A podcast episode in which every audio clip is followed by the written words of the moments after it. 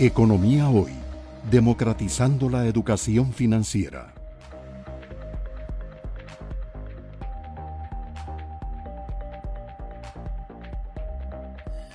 Muy bien, Mauricio, vamos ahora a la parte eh, legal. Este, desde el punto de vista de Costa Rica, eh, es posible, escuchando a Otto, que de repente eh, terceros fuera del territorio costarricense nos empiecen a hablar de criptomonedas, o sea, eh, ese segundo apellido de monedas nos hace pensar en dinero. Entonces, desde el punto de vista legal, está aceptado en el país este concepto de que las cripto eh, sean monedas de curso legal en Costa Rica.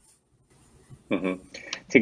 muy buena la pregunta. Eh, digamos que volviendo al, a los principios propios de, del derecho y, de las actuaciones de los sujetos privados y públicos en, eh, digamos que en, el derecho,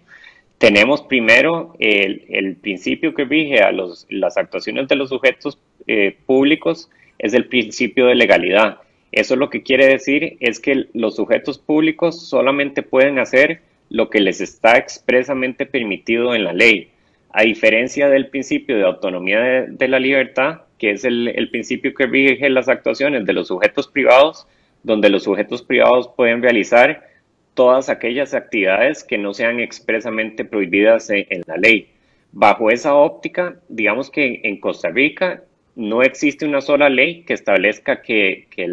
las criptomonedas o transar en criptomonedas sea ilegal. Entonces, desde ese punto de vista, digamos que no existe nada ilegal respecto a, transar en, criptomonedas o realizar negocios en, en relación a una, criptomoneda. Lo que sí es muy importante y que fue sumamente relevante en, lo que estableció el, Salvador la semana pasada es que hasta la semana pasada, de hecho, no había un solo país en todo el mundo que hubiera clasificado a Bitcoin como una moneda de curso legal. Eh, eso se vuelve muy relevante porque realmente solo las monedas de curso legal son las monedas que tienen poder liberatorio, que este concepto es sumamente importante en, temas eh, contractuales y, económicos, porque realmente, digamos, si no existe poder liberatorio, como, digamos, como es el caso en Costa Rica con Bitcoin, yo puedo ir donde don Gerardo y ofrecerle, digamos, comprarle su casa en Bitcoin pero don Gerardo no está obligado a aceptarme ese tipo de transacción, porque eh, digamos que ahí entramos dentro del, del como del espectro de, las relaciones privadas, donde nosotros perfectamente podríamos acordar en que yo le voy a comprar la casa en X número de bitcoins y, don Gerardo estaría dispuesto a, vendérmela. Eh, diferente es si yo le ofrezco a, don Gerardo eh, pagarle la, la casa en colones o en dólares, donde esa moneda sí tiene poder liberatorio y digamos, si entramos en, una contratación, don Gerardo no tiene como decirme a mí que no eh, me quiere recibir e, ese método de pago como, como medio para acordar lo que se acordó en el contrato.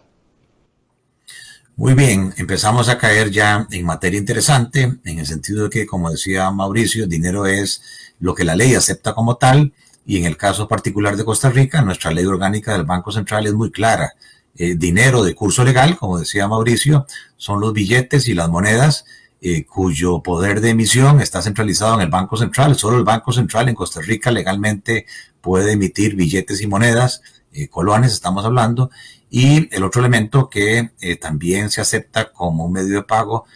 como dinero, son los depósitos a la vista en cuenta corriente. Cuando estudiamos economía, cuando uno suma el numerario en poder del público, o sea, los billetes y las monedas en poder del público, más los saldos de los depósitos en los bancos comerciales, estatales o privados de cuenta corriente, tenemos lo que se llama la oferta monetaria, en concepto restringido, el M1 que llamamos. Entonces, bien importante lo que Mauricio nos dice, eh, las criptomonedas en Costa Rica todavía no son aceptadas como dinero. Economía hoy democratizando la educación financiera.